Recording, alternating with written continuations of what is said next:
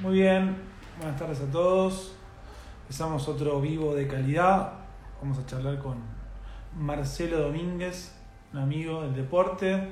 Así que él nos va a contar su experiencia como, como atleta, como deportista. Así que bueno, vamos dando la bienvenida a algunos que se empiezan a sumar, a algunos amigos. Gracias Marcelo se conecte con nosotros. Con los chicos de capacitaciones Matanza, que hacen un excelente trabajo en la divulgación del badminton. Están súper motivados desde la di- Dirección de Educación Física de la provincia, así que bueno, haciendo un trabajo espectacular. Vamos a ver cuando se suma Marcelo.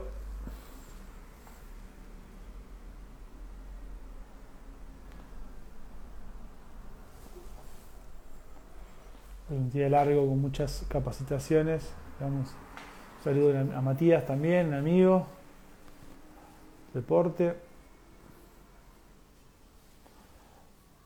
Ahí se enganchó Marcelo.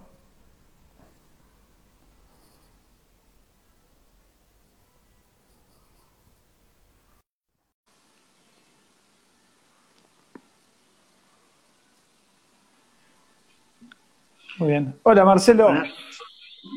¿Cómo andás? Muy bien. ¿Todo bien? Tengo un pilicho pelado. No, pero estás ¿Cómo prolijito. Mira, yo no estoy ni afeitado. Mira qué prolijito que estás. Un nene. Mira, recién me afeité. No, me afeité recién. Qué facha. Me, me, me, me rasuré la barba, me la bajé. Porque la tenía, parecía Papá Noel. Muy bien. ¿Estás, estás mateando? ¿Todo bien, Ale? ¿Estás preparado? ¿Estás con el mate? Sí, sí, sí, me, me, me puse para matear. La verdad que Muy bien. siempre mateo. la verdad. Es ¿Cómo? una, una costumbre. Sí, más, más en estos tiempos, ¿no? Que no podemos compartir un café o un mate, por lo menos lo compartimos a, la, a distancia. Era, en el gimnasio era una cosa muy corriente. Hasta ahora están tomando mate. O sea, mientras entrenábamos, había un cebador siempre. El que terminaba de entrenar se tenía que poner a cebar. Es- Esa era la, la cuestión. Muy bien. ¿Vos Bueno. tu cosa cómo? Muy bien, muy bien. Acá con muchas capacitaciones. También este- en este tiempo de, de coronavirus, trabajando mucho con teletrabajo a distancia. Eh, bueno, muchos, muchos cursos y, y demás cuestiones. Así que bueno, estamos, estamos a la distancia. No nos queda otra. Pero bueno, lo bueno es que aprendimos a, a reinventarnos todos. Y bueno, de eso un poco vamos a hablar ahora, ¿no? Vos tenés una experiencia muy, muy, muy linda como, como deportista, como atleta y después de- también de, de la carrera deportiva, ¿no? O sea, podemos, podemos encarar esos, Es esos, una cosa que esos tres momentos. a mí me sirvió mucho.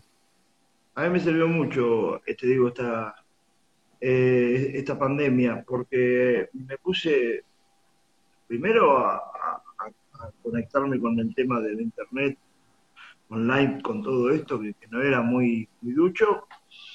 Y después, qué sé yo, creo que te vas a reír, ¿no? Llegó el día del después lo hago. el después lo hago, ¿viste? Cuando decir, ahora cuando tenga tiempo, después lo hago, y vas acumulando cosas.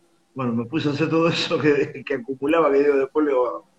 Pero bueno, me puse a hacer eso porque obviamente lo nuestro está todo parado. Todo obviamente deportivo, pero, pero se ve que tenemos para rato, así que bueno, hay que tomárselo con calma. Eh, bueno, ese después en algún momento llegó, ¿no?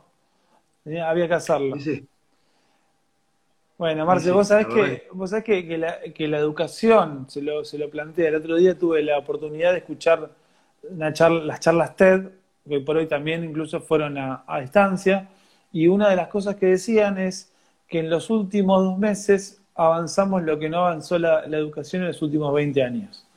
Y me quedó picando eso, y la verdad es que es un ejercicio que hicimos todos, porque antes no manejábamos la videollamada o, muchos recursos para poder enseñar o explicar tal o cual contenido, eh, lo hacíamos de una manera mucho más arcaica y hoy por hoy eh, ese crecimiento se tuvo que dar por, necesidad, no hay otra. Así que bueno, llegó el momento que yo me acuerdo hace, hace muchos años, ya hace muchos años, eh, no menos de 10 años, había escuchado a una persona decir algo que es muy, muy real. que eh, ya para estas épocas el, el, analfabeto no era solamente, no iba a ser solamente el que, el que no sepa leer ni escribir, sino el que no supiera usar una computadora. Y es verdad, es verdad. Creo que por ahí mucha gente sabe leer y escribir, pero eso ya lo hoy no significa mucho. No estás conectado con el mundo a raíz de, a, través de esto, ya sos un, quedado o un, un realmente. Totalmente. Totalmente. Bueno, ¿te parece que, empecemos? A ver, nosotros nos interesa conocerte, más allá que sos una persona muy conocida por tus logros deportivos, eh, pero también conocer el trasfondo del atleta y cómo, cómo fuiste llevando adelante muchas circunstancias, muchos, muchos prejuicios. Eso me encanta porque lo pudimos hablar acerca de cuál, cuál condición tenías para ser deportista y lograste éxitos muy grandes. Pero bueno, empecemos por el principio y, quizás contarnos, empezar contando de dónde arrancaste, cómo, cómo fue este acercamiento tuyo al boxeo y bueno, todo lo que fuimos, lo que fuiste logrando a lo largo de tu carrera, ¿no? Quizás podemos empezar por ese lado. Sí, sí, sí. Eh, yo tengo por ahí, creo que ya un poco me, conoces, ¿no? tengo una faceta que cuando me, gusta contar las cosas medio cómicas, o sea, porque es para descomprimir un poco creo que lo uso un poco para descomprimir el hecho de, mi deporte, porque para que no te relacionen, viste, a, algo tan así, y sé que también cuando uno a veces me ve por primera, por primera instancia, viste, a veces medio grandote y cara seria, viste, entonces me dedico un poco más a eso.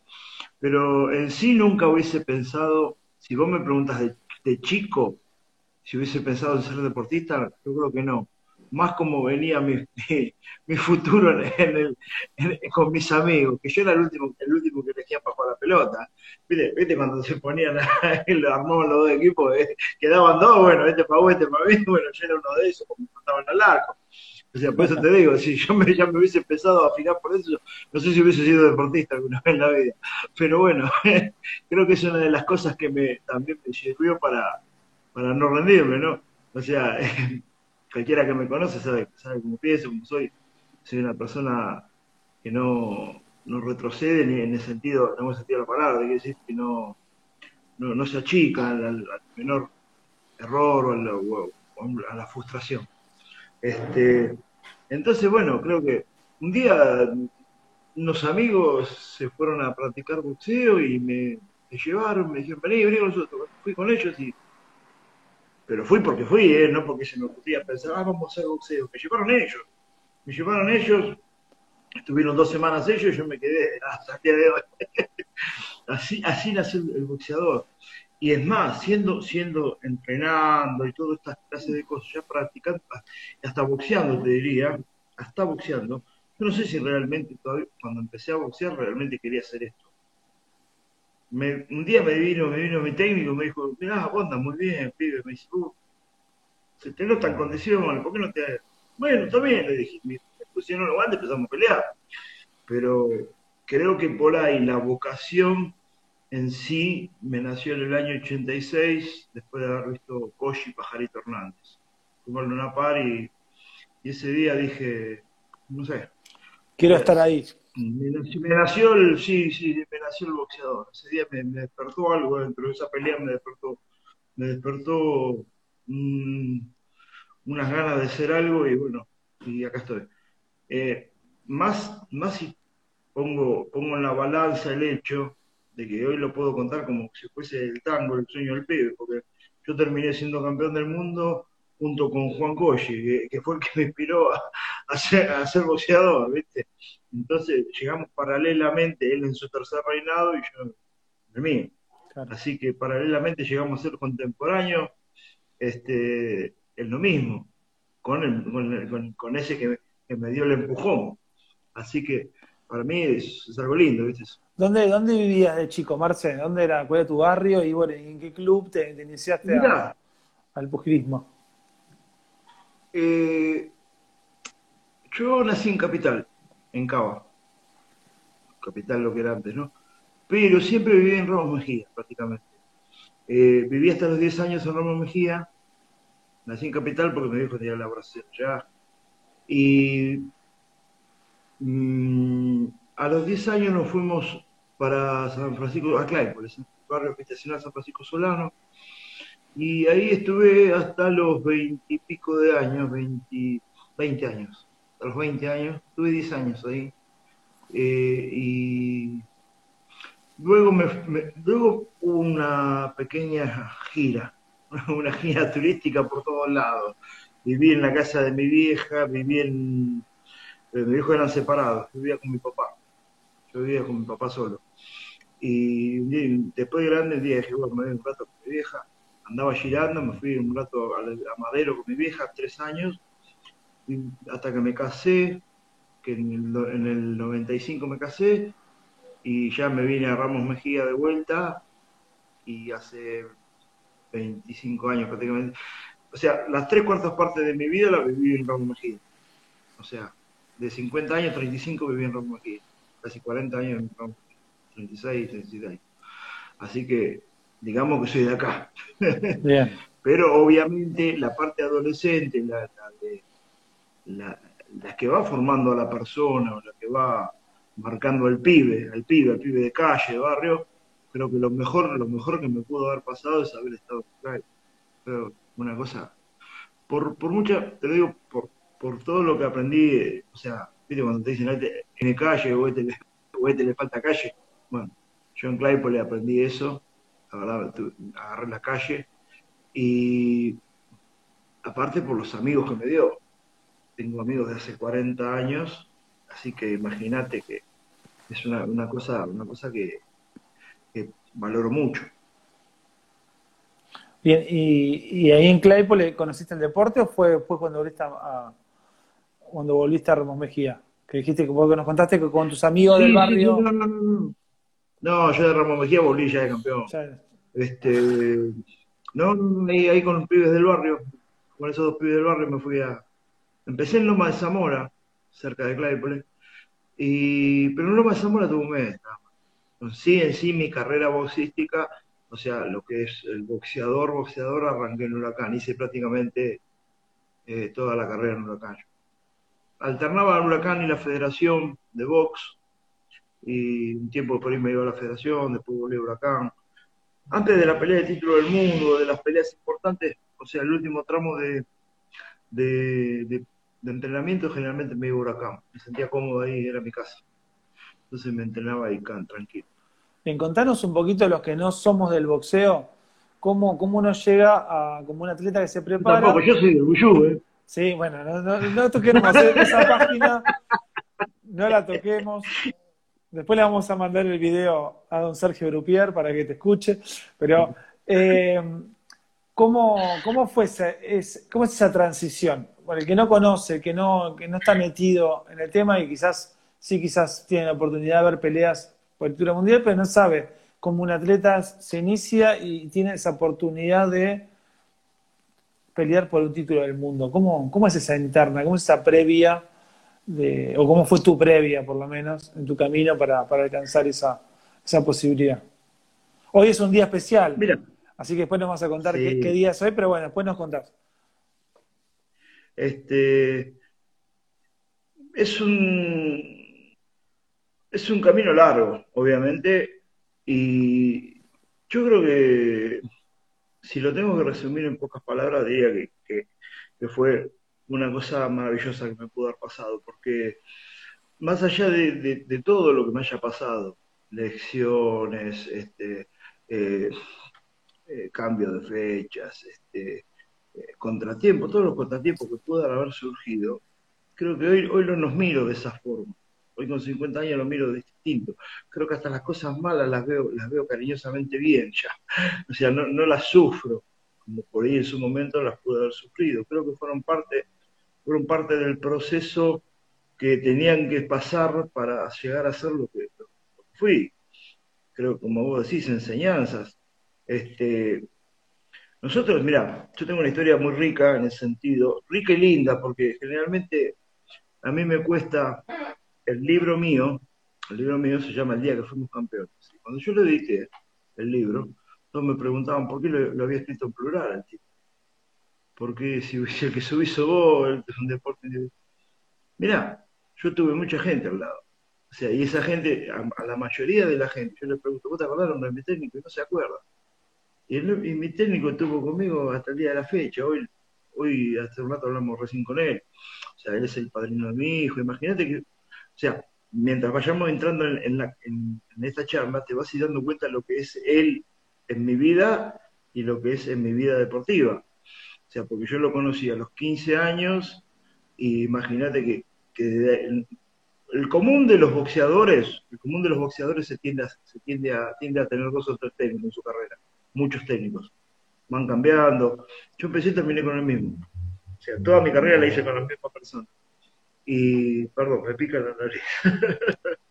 este, y pasamos por muchísimas cosas, porque los dos éramos dos tipos de, digamos, clase media-baja, eh, los dos laburábamos, teníamos las mismas cosas. Yo empecé, yo cuando, yo empecé a trabajar a los 13 años, realmente. Eh, a los 12 por ahí vendí algunas cosas en la calle, a los 13 me, conseguí un laburo bueno, hasta los 20 prácticamente, y a los 20 me fui a trabajar con, Carmelo, con mi técnico. Me echaron del otro laburo, entonces él me consigue el laburo en, su, en, su, en donde laburaba él, en el restaurante de él. Y imagínate que cuando empezó la carrera en sí, la parte, no la parte amateur, porque la parte amateur ya la habíamos hecho, ya, ya nos habíamos hecho profesional en este entonces, eh, la parte profesional, yo prácticamente entrenaba a la mañana con él, a la tarde, eh, durante el día trabajaba con él, a la tarde íbamos a la federación juntos y después, en esa época, vivíamos semi juntos, porque vivíamos los dos en un hotel, yo, yo me fui, lo mi vieja, me cansé, viste, eh, me fui solo a Capital porque ya me cansaba ir y venir, y vivíamos los dos uno al lado del otro, en una pieza, entonces imagínate que fue toda nuestra historia así. Y después, obviamente, toda la carrera profesional, los viajes al exterior y todo lo que pasamos, porque pasamos, imagínate que es una carrera muy rica en, lo deportivo y en, en, peleas, en triunfo, derrotas, en todo. Así que imagínate que la, unión que yo tengo con él, entonces, es una cosa media, media fuerte. Vos sabés que es una constante de los atletas de alto nivel, sobre todo los que son de deportes individuales, que hacen esta aclaración, ¿no? Obviamente vos tenés tu, relación particular con tu entrenador, que, obviamente es muy nutrida, pero no hay un solo atleta que se que sea consagrado que, no reconozca el equipo que lo lleva, ¿no? Y a veces en el equipo también están los padres y hay un montón de cuestiones que hacen que para que eso, con eso se solucione. El otro hace poquito tuve una, chance de escuchar una, charla de, de, Pareto y, y Luciano Aymar, y, Pareto decía, ¿no? Acá me subo al, al, tatami me subo yo, pero no se llama así, pero tiene otro nombre. Pero, pero este equipo somos menos, mínimo 10 personas que hacían para que ella pueda alcanzar. Y entonces iba nombrando uno por uno y claramente eh, es así, ¿no? Que no, no existe el atleta que, que, va solo y que gesta su carrera solo porque siempre está ir de la mano de un equipo que te conduce, que te contiene, que te acompaña, ¿no? Seguro, por eso te vuelvo a repetir, creo que el nombre del libro un poco fue inspirado en eso, porque en, reconocerle a ellos esa parte, la parte que aportaron, y como decís vos, hasta mi viejo, creo que mi viejo fue un pilar muy grande en, mi carrera. O sea, no, no por lo que, o sea, no por lo que haya hecho en lo deportivo, sino en la parte de, haberme acompañado siempre. Mi viejo vino generalmente a todas las peleas, también viajó conmigo siempre estuvo al lado mío, ¿viste? Entonces, eh, eso fue algo importante. Entonces, eh, yo trabajé con varios preparadores, con dos o tres preparadores físicos, con dos o tres médicos, técnicos, a, pesar de haber trabajado siempre con Carmelo, siempre hubo un colaborador, un técnico. Nosotros teníamos una cuestión, mira, mira la cuestión que yo tengo con Carmelo. Carmelo es mi técnico. Eh, en un momento yo le dije a Carmelo, mira, voy a, le voy a decir a fulano para que trabajar con nosotros. Y, pero que lo decida yo eso. No, dejá que, que lo decida yo porque soy yo el que va a trabajar con él. Déjame poner a mí. Entonces, vos imagínate la situación que se puso él en un momento. Dice, pero loco, eh, no, vamos, vamos a trabajar con... Nos pusimos de acuerdo, hablamos, trabajamos con fulano, ¿viste? trabajamos con Mengano, fueron trabajando dos o tres, porque pasó en un momento algo, que él medio, lo primero, me miró así medio de reojo, ¿viste? Hoy me lo agradece, hoy me lo agradece porque se dio cuenta que la, determina, la decisión que yo tomé fue buena, pero por un motivo, o sea, a mí me pasaba algo. Imagínate que después de tantos años, después de 20 años juntos, nosotros nos, veíamos la cara y nos conocíamos las arrugas. Ya, no, ya, ya sabíamos que teníamos arrugas por todos lados. Entonces ya no, ya no, o sea, yo necesitaba otra motivación, otra cosa, pero ¿qué pasa? O sea, no por eso dije, me voy de Carmelo, me voy con otro. Agregamos otro, aportar lo tuyo, en el minuto de descanso trabaja Carmelo Cuello. Porque la única persona que en un minuto podía resolverme algo era él. Por eso, por lo mismo que te dije recién, él me conocía cada uno de mis gestos, conocía cada una de mis arrugas.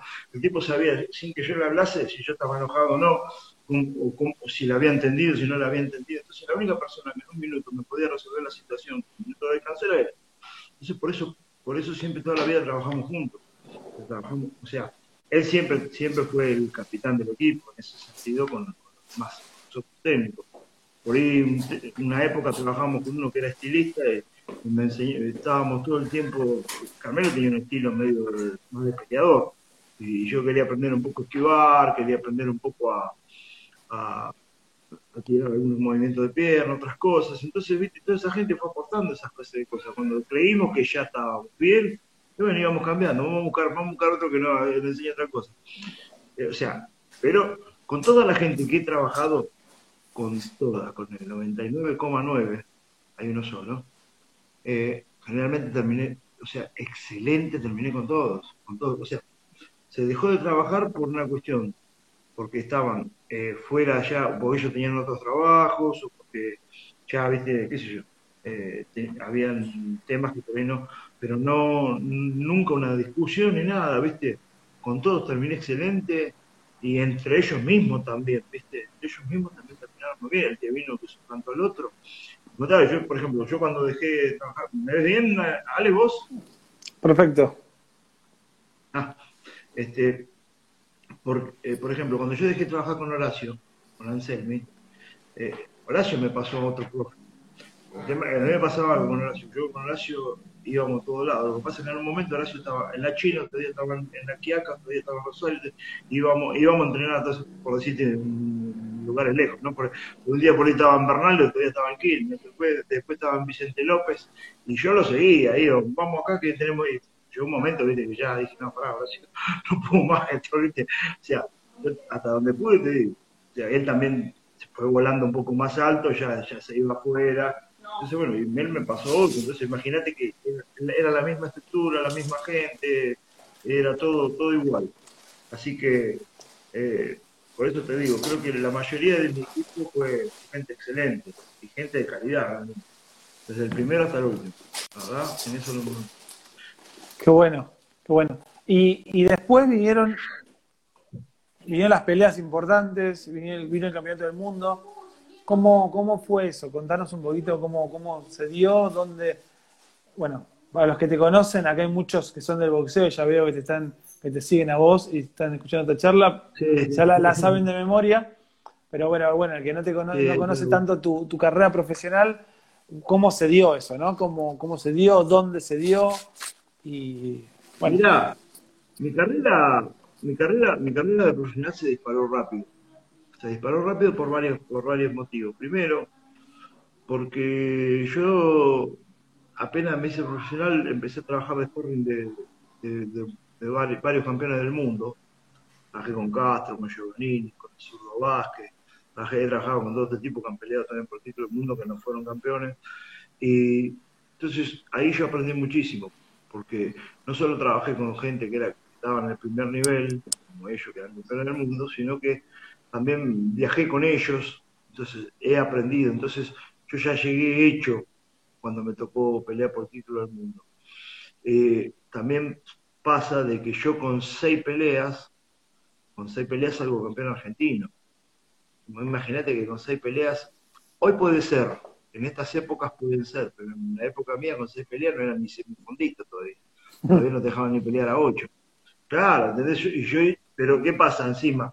Con seis peleas salí campeón argentino y con siete peleas yo ya, ya tenía ya tenía MVP con un campeón del mundo. Yo ya le había ganado un campeón del mundo. Entonces imagínate que mi carrera se, se disparó para arriba mal. Este, y, ¿Qué edad tenías a todo esto? Eh, ¿En qué momento, cuántos años tenías en ese momento? 23. 23, 23 años. Ah, no, 23 años. Y fui escalando, fui defendiendo el título, fui escalando, hasta que me llega la primera chance mundial. Y yo la primera pelea por título del mundo pierdo. Eh, peleo, peleo en Salta con Anacleto Bamba, un bicampeón mundial, que me chorean mal, mal. La pelea que la había ganado de primero hasta el último round y me la dan perdida. Creo que eso fue también un puntapié inicial. Hubo dos, dos puntapiés iniciales, este y uno un poquito anterior, que, creo que yo no estaba, estaba en Estados Unidos, estaba en Estados Unidos y, un día haciendo guante con el negro Castro, había un negro grandote de, dos metros y le digo, che, a ver, decirle a ese negro que si quiere hacer guante. No, Marcelo, mira lo que sé, dejaste joder. Ah, sí, le Ah, pero mira lo que es una bestia. Que ves, loco, algún día voy a tener que pelear con esto. Así que agarré, le dijeron al tipo, el tipo tenía 15 peleas, 13 por nunca.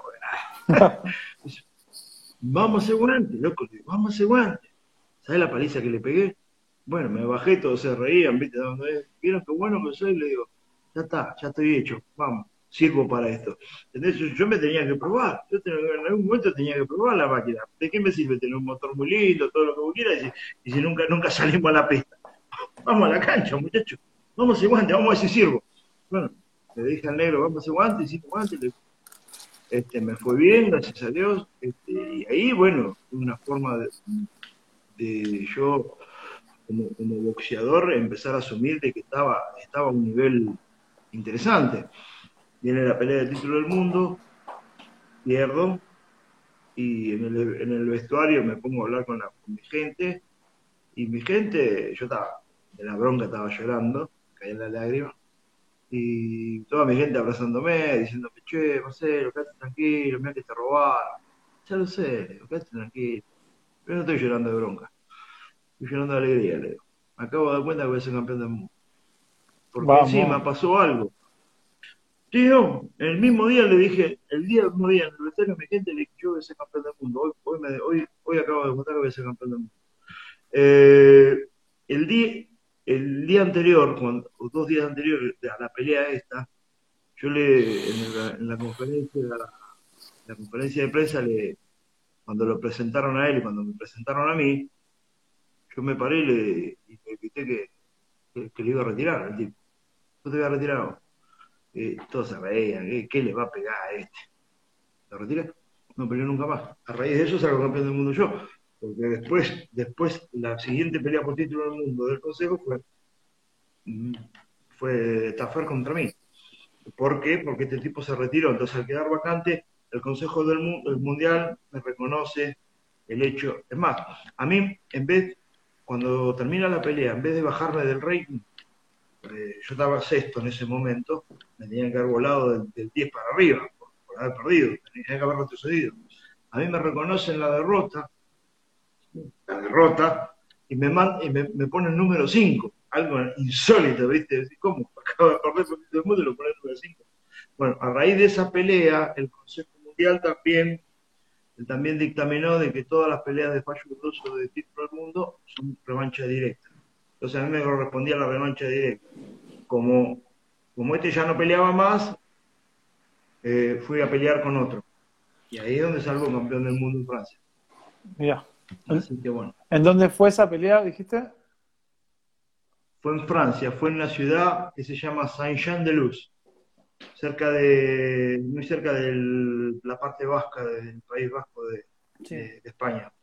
Este, nosotros me acuerdo que bajamos por, bajamos en Madrid, en Madrid fuimos a San Sebastián y de San Sebastián hicimos todo en camioneta hasta cruzar a Francia, que cruzábamos justamente por ahí un pueblito y al lado estaba escuchando de luz. ¿Vos habías peleado internacionalmente antes de, de esta campeonato del mundo? Internacionalmente había peleado, no había peleado afuera, porque la única pelea internacional que yo tenía la tenía en mi país, que fue el anterior por título del mundo. Pero nunca había peleado en el exterior. Sí había salido muchísimo. Había salido muchísimo por el hecho de, haber sido sparring de todos los muchachos. Es más, yo me acuerdo, mira, yo tengo una anécdota que me, me marcó a fuego. Yo tuve un muy buen manager, tuve un muy buen manager, que era un, periodista, es un periodista muy, muy conocido, Santo Nicolini, y él, él también era manager, Entonces, este, él agarra, me lleva, me lleva a Alemania a pelear en la pelea de título del mundo Giovanni, sale campeón del mundo, y me da el balde, y cuando yo estoy, cuando estoy para que le ayude en el rincón, ¿no? Cuando estoy arriba del ring, me acuerdo que yo, yo estaba sorprendido, y él se dio cuenta de yo estaba sorprendido. Había el estadio lleno de, imagínate lo que era el estadio ese, allá arriba, viste, tipo NBA, viste, todo lleno, 20.000 personas. Yo miraba así para arriba, para todos lados, y, y, el tipo me, me, toca así con un dedito el hombro y me dice, ¿cuánta gente? No, me dice. Realidad no me dice cuánta gente, me dijo, ¿cuántos ojitos? Yo bueno, andaba acostumbrándote porque toda esta cantidad de ojos un día te va a mirar la boca. Qué bárbaro. Me, me para toda la vida. Nunca, nunca en la vida me empezó a subir un... Nunca me pesó. Anteriormente tampoco me pesaba, pero obviamente creo que eso fue, una, una lección terrible. O sea, no me, no me, nunca me, me, me empezó estar peleando así con, con, con, mucha gente ni en otro lado. Creo que fue un poco eso lo que me enseñó, lo que me explicó él acostumbrate a estar con tanta gente, gente en contra. Este, por ahí creo que me ha pasado de estar en países, en países con lugares llenos y de repente por ahí creo que el lugar que donde más no sentí, pero, pero sí me di cuenta que, estaba de visitante fue en Córdoba cuando peleó con Moli. En la segunda con Moli fue terrible. Creo 20.000 personas buteándome.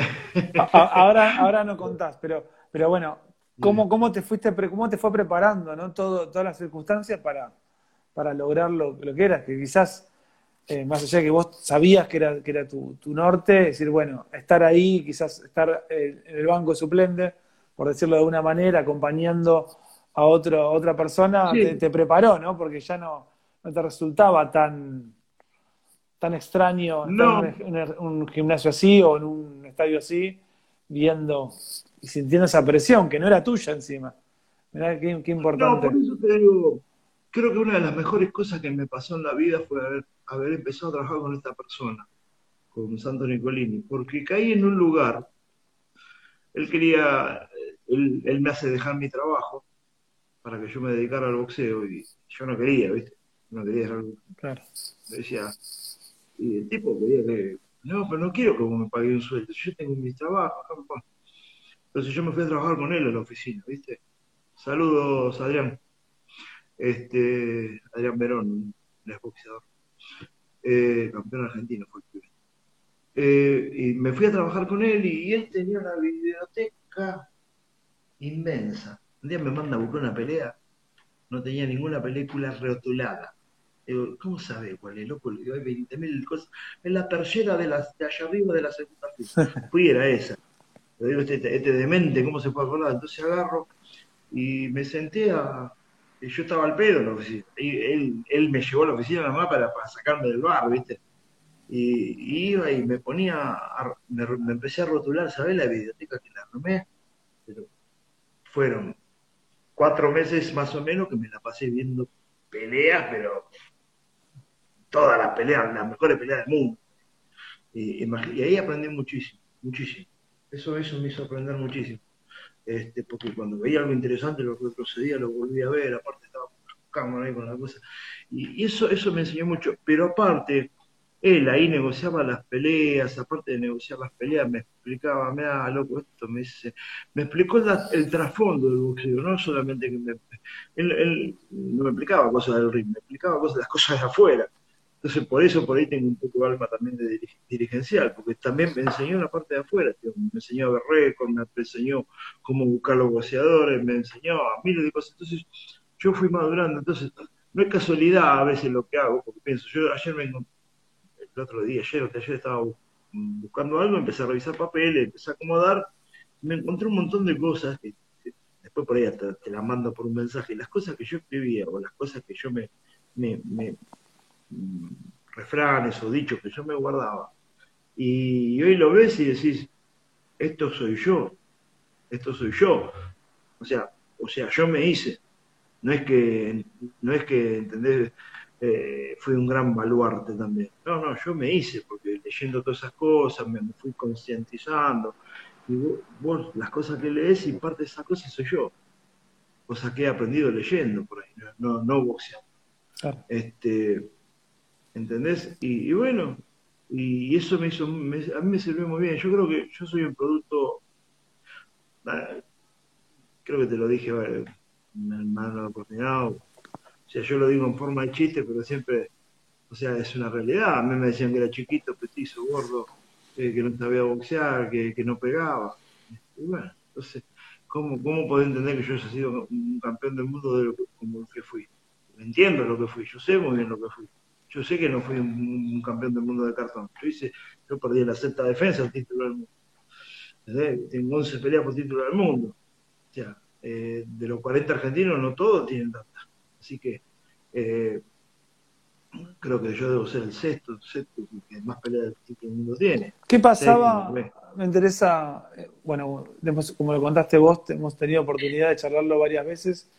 Y, cuando, cuando vos te, formaste y tenías esa gente que supuestamente sabía del boxeo y te tiraba mensajes negativos como ese, ¿qué, qué pasaba por dentro tuyo? O, bueno, obviamente lo has superado porque la historia lo, demuestra, pero a enfrentarte a esa gente que, que, te tiraba mala onda o que te decían que vos no ibas a poder y bueno, todas esas cuestiones. No creo que, no creo que por ahí, yo nunca, nunca lo tomé como que me lo tiraban de mala onda, por ahí. O por ahí no, nunca le di pelota. Este, no, no, y tampoco, tampoco yo esto lo digo eh, como como retrucando o como devolviendo algo. O sea, cuento la verdad. Ahora, como la quieran tomar ustedes, tómenla. Pero la verdad fue esta. Eh, pero no, pero no lo hago con esa intención. No lo hago. La verdad, la verdad que no lo hago con esa intención. Y, si realmente eh, fue así, me, hicieron un favor. La verdad que me hicieron un favor. Porque cuando me, me decían que no podía, me daba más fuerza para, poder hacerlo. Este, creo que yo con mucha gente trabajo, de, hecho. O sea, el día, el día que, yo te recomendé recién, que yo me paré, me paré en la, me paré en la conferencia de prensa y le dije, le dije al, campeón del mundo que le iba a retirar. Yo no sé si todos los periodistas, son el 50% de lo, que están todavía hoy en el boxeo, estaban esperando algo, estaban así esperando algo que, los hiciera explotar de risa, porque dije eso, se cagaron, la presión, pero se cagaron de risa. Yo, ¡ah! se reían como diciendo, pero encima a mí con la risa me hicieron, me hicieron entender como diciendo, ¿qué lo vas a retirar vos? ¿Viste? ¿Entendés? Ninguno me tenía confianza. O sea, pero me pasó hasta después de haber sido campeón del mundo. Me pasó hasta después de haber sido campeón del mundo. Eh, yo vuelvo, después de, un tiempo sin pelear, vuelvo en la categoría de arriba, empezado, y, viene uno y me cuentan, están todos los periodistas en la esquina, están todos, apostaron todos a mano, a mano del otro que vos, que vos perdés por nocaut. Bueno, listo. O sea, y, me lo dijeron más de uno, ¿viste? Entonces, todavía siguen desconfiando de lo que soy yo. Porque el otro tenía 15 peleas, 13 knockouts, Sandívares. Este, y ¿cómo terminó la pelea? Le pegué una paliza, le gané por el tercero. Y encima, el día anterior, el día anterior a esa, a esa pelea, me fui a hacer una exhibición, acá a Pinar de Rocha. En Pinar de Rocha también me decían, ¿cómo vas a hacer una exhibición un día antes de, la pelea? No pasa nada con este tipo.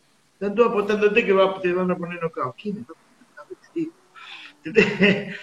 bueno, entonces por eso te digo, me pasó hasta después eso. Entonces, a mí ya no, o sea, a veces lo tomo de quién viene, cómo, cómo viene y quién me, quién me viene. Y lo mismo, lo mismo me pasó con el tema de ¿qué hace gordo? Con el que hace gordo. Ya, yo ya sé quién me lo dice cariñoso y quién, quién me lo dice. Ya, ya, ya, ya, olvídate. Igual ya, olvídate, o sea, eh, si es para comer, como, olvídate. yo, no, no tengo que demostrar nada a nadie. Bueno, ahí en Francia se dio, se dio la oportunidad y después, obviamente, bueno, justo hoy se conmemora una fecha, no sé, contanos. ¿De qué pelea? ¿Eh? ¿Qué fecha se conmemora hoy? ¿De qué pelea? Que me contabas el otro día. Ah, hoy, claro, justo. Hoy, bueno, hoy hace de la segunda pelea con Molly en el Orfeo, la que yo te decía que, me insultaban todos. O sea, había 12.000 personas, había 11.970 gritando en contra y 30 loquitos ahí arriba a favor mío. Marcelo. Este, sí, y bueno, yo me acuerdo que ese día también le, di, le digo Irusta, que, lo, que está, en el, está en la revista Rinsay, esto que le dije. Me dice, ¿cómo la ves esta? Date tranquila que todo esto, todo esto, todo esto me van a terminar aplaudiendo, le digo. Y, él después en la revista, la revista puso eso y después fue al final puso, tenía razón, lo aplaudieron todo. este, claro, pero era, era lógico. Me acuerdo cuando nos hicieron la nota y, el chabón dijo lo mismo, ¿viste? El periodista me dice, pero hoy tenés el público en contra, ¿qué público en contra? o sea, me voy a enojar yo si no, si no lo apoyan a Fabio, le digo. están en todo su deber alentar a Fabio hoy, le digo. Hoy, hoy yo soy de visitante, como él fue de visitante la vez pasada, listo, está, listo, está. Vamos, salimos. Igual, siempre como le dije a todos, o sea, cuando me decían, estás de visitante, ¿quién está de visitante? Somos dos, estamos en el mismo país los dos. Adentro de estamos los dos en el mismo país. los de afuera son de palo, que griten, que salten, como puteen. A mí me daba lo mismo, ¿entendés? Yo sabía que nadie me iba a tocar. Una vez la pasé brava, una vez la pasé brava en San Andrés. En San Andrés, en San Andrés la pasé brava. Estaba, peleé por el título argentino y cuando termino, decí que estaba con el marido de mi mamá en ese momento, que él trabajaba en un banco, y había ido con el policía de la garita del banco. ¿Te acuerdas? Antes, los, los, bancos tenían garita, ¿viste?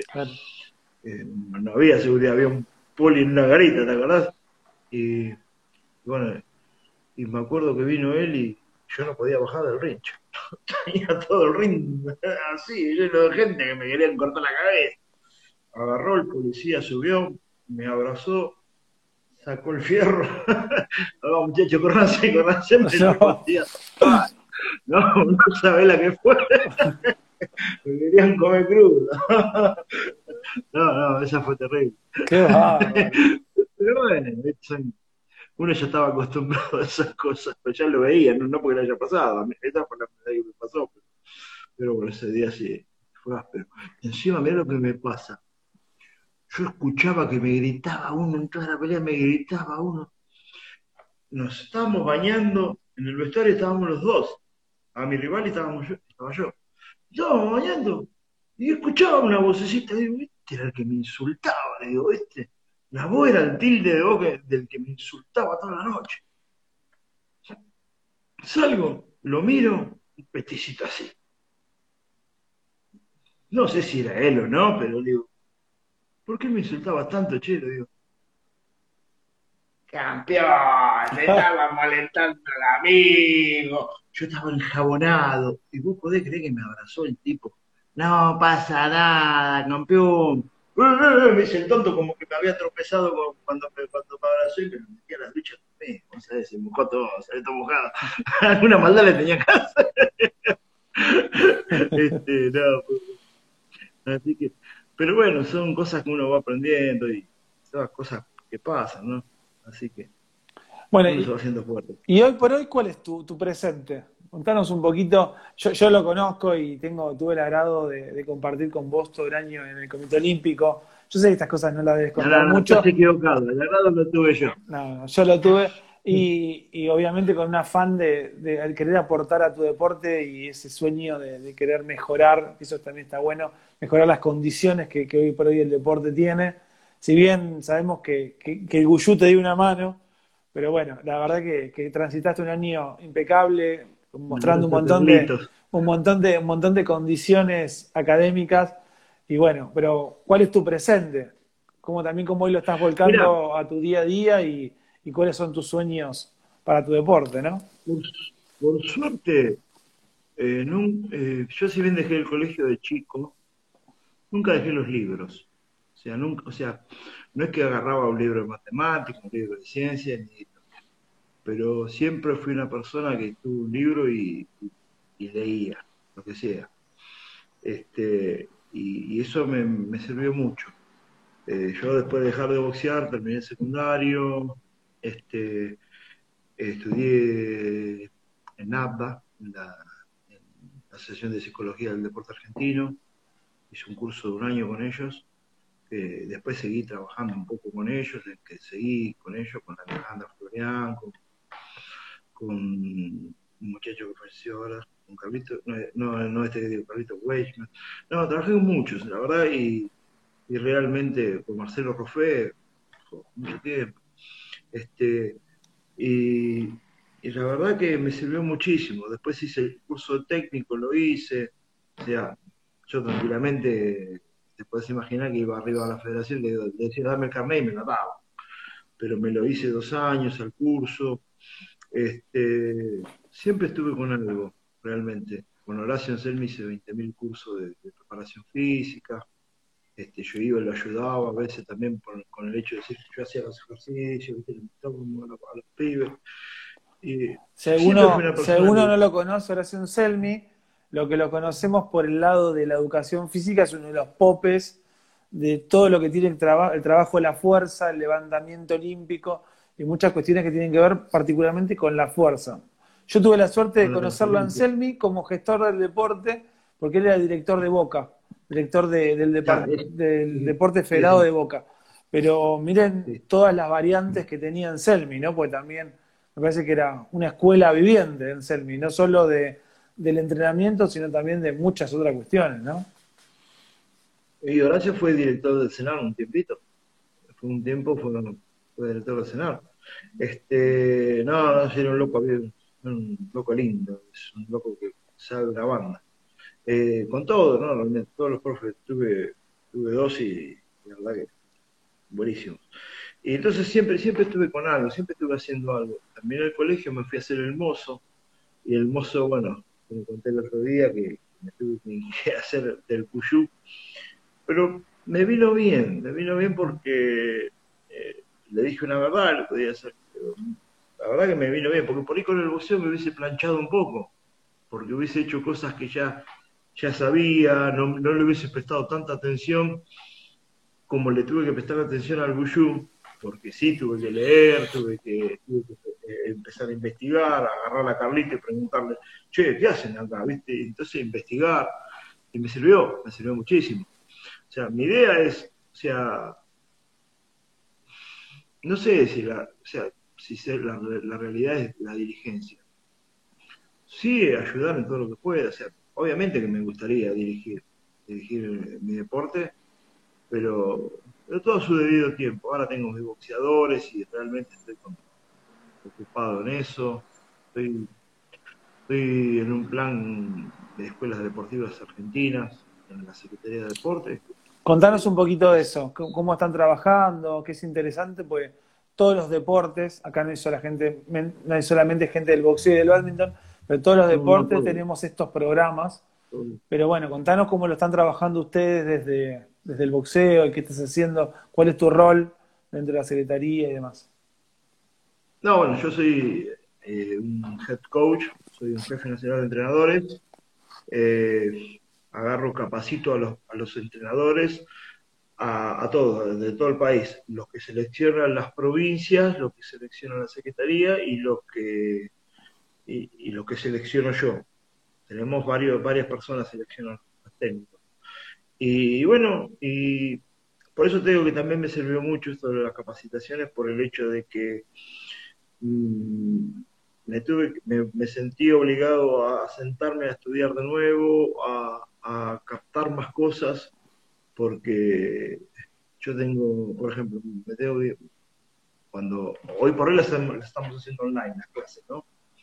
Y antiguamente digo, o sea, por el tema de la pandemia no, pero antes viajaba yo, eh, por ahí me iba al Chaco, por decirte una provincia, y daba la capacitación en el Chaco. Después me iba, ir al otro mes, me iba a Santa Fe, después me iba a Entre Ríos. O sea, pero lo que sí generalmente tenía unas, tenía una o dos, dos capacitaciones que, que los PowerPoint los iba modificando un poco, o sea, porque los que vieron lo de Santa Fe, pues lo de Chaco no lo vieron.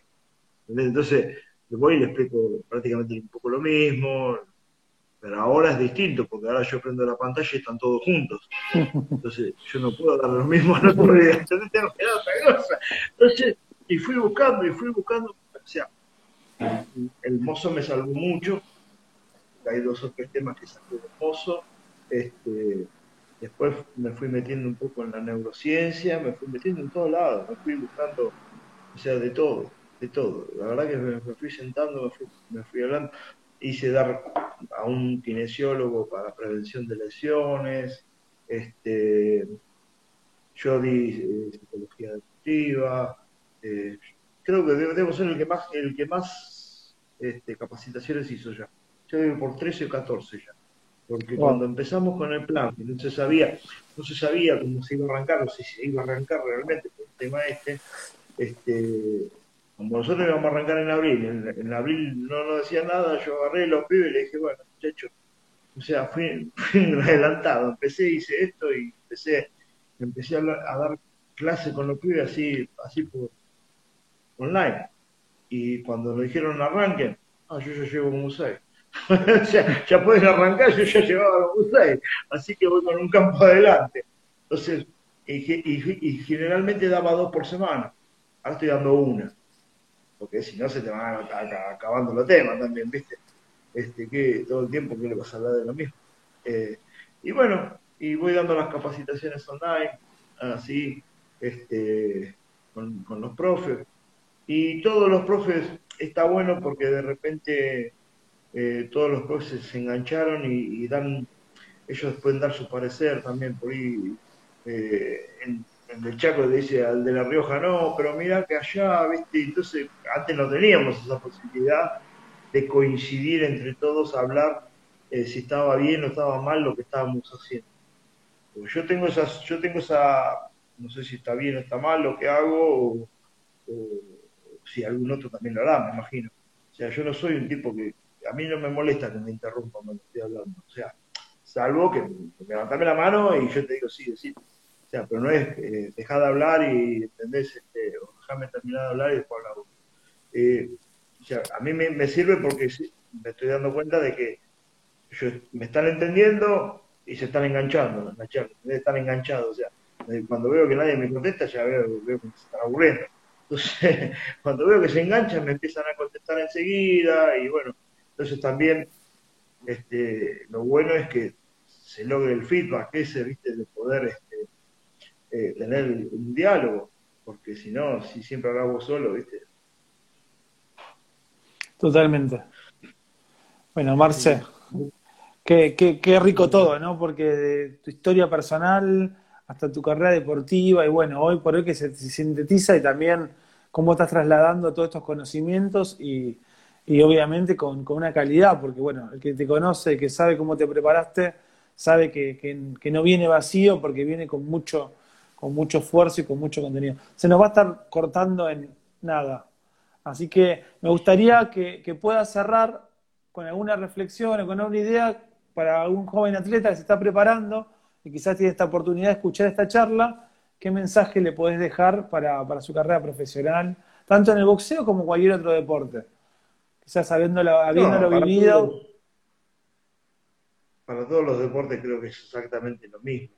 Creo que la responsabilidad y la seriedad con la que hacen las cosas este, es, la, parte fundamental. Acá no pasa por si sos bueno o sos malo. Si no sos responsable, es difícil, es difícil. Creo que la responsabilidad es lo, primero. Primero y segundo, o sea, que lo que hagas tiene que gustar. Porque si, vos imagínate a mí, si a mí no me hubiese gustado lo que yo he estado haciendo, con todas las piñas que me pegaron, los cortes, con las lesiones, ya me hubiese ido. Entonces, te tiene que gustar lo que haces, le tenés que poner cariño. Yo fui una persona que, gracias a Dios, supe diferenciar, si bien el boxeo es un negocio en un momento, se torna un negocio, eh, nunca dejé de lado la parte deportiva. O sea, siempre sentí la satisfacción de, no de saber cuánto iba a ganar, sino qué iba a ganar. ¿Un cinturón? ¿Qué cinturón? O sea, no cuánto. Entonces traté de nunca que nunca me, desbordara eso, porque creo que el día que el día que te desborda eso, lo económico, ya vas perdiendo un poco todo, vas perdiendo la ganas de hacer las cosas, vas perdiendo. Entonces siempre eso es así. Creo que la determinación es, es muy importante, la determinación que uno tome cuando encara algo y, como te vuelvo, te vuelvo a repetir, creo que la responsabilidad. Uno, eh, vos imaginate que mi deporte, yo empecé de muy chico y obviamente tuve que dejar cosas de lado, que no dejé realmente, porque muchos se piensan que uno, uno tiene que ser una monja, ¿viste? No es así. Eh, supe, supe separar eh, el, no. ¿Cuándo decir no? Supe saber decir no en el momento exacto. O sea, cuando se puede, se puede, cuando no se puede, no se puede.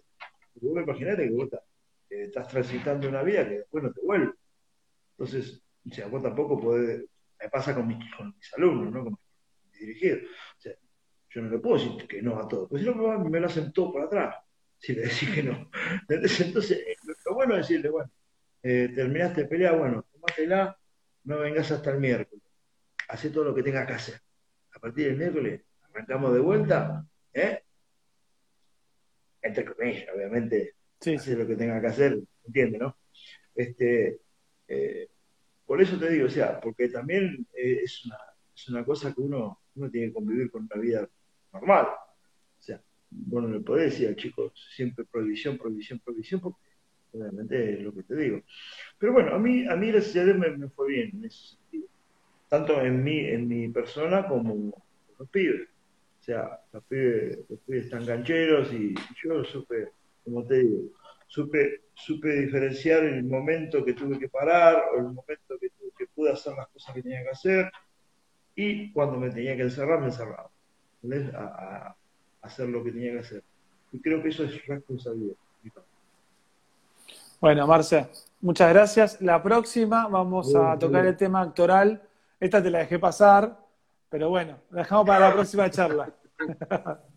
Bueno. Te mando. Te... que yo no soy actor, ¿eh? Bueno, pero una persona. ya te vamos a ver en la segunda temporada. Ahí. Soy galán. Acordate que yo soy galán, no actor. Muy bien, muy bien. Te mando un abrazo grande, Marce. Muchas gracias. Ale, un saludo para vos y para toda la gente que estuvo enganchada. Muchas gracias. Bueno, hasta acá esta charla con, con Marcela. La verdad, impecable, muy agradecido a él por su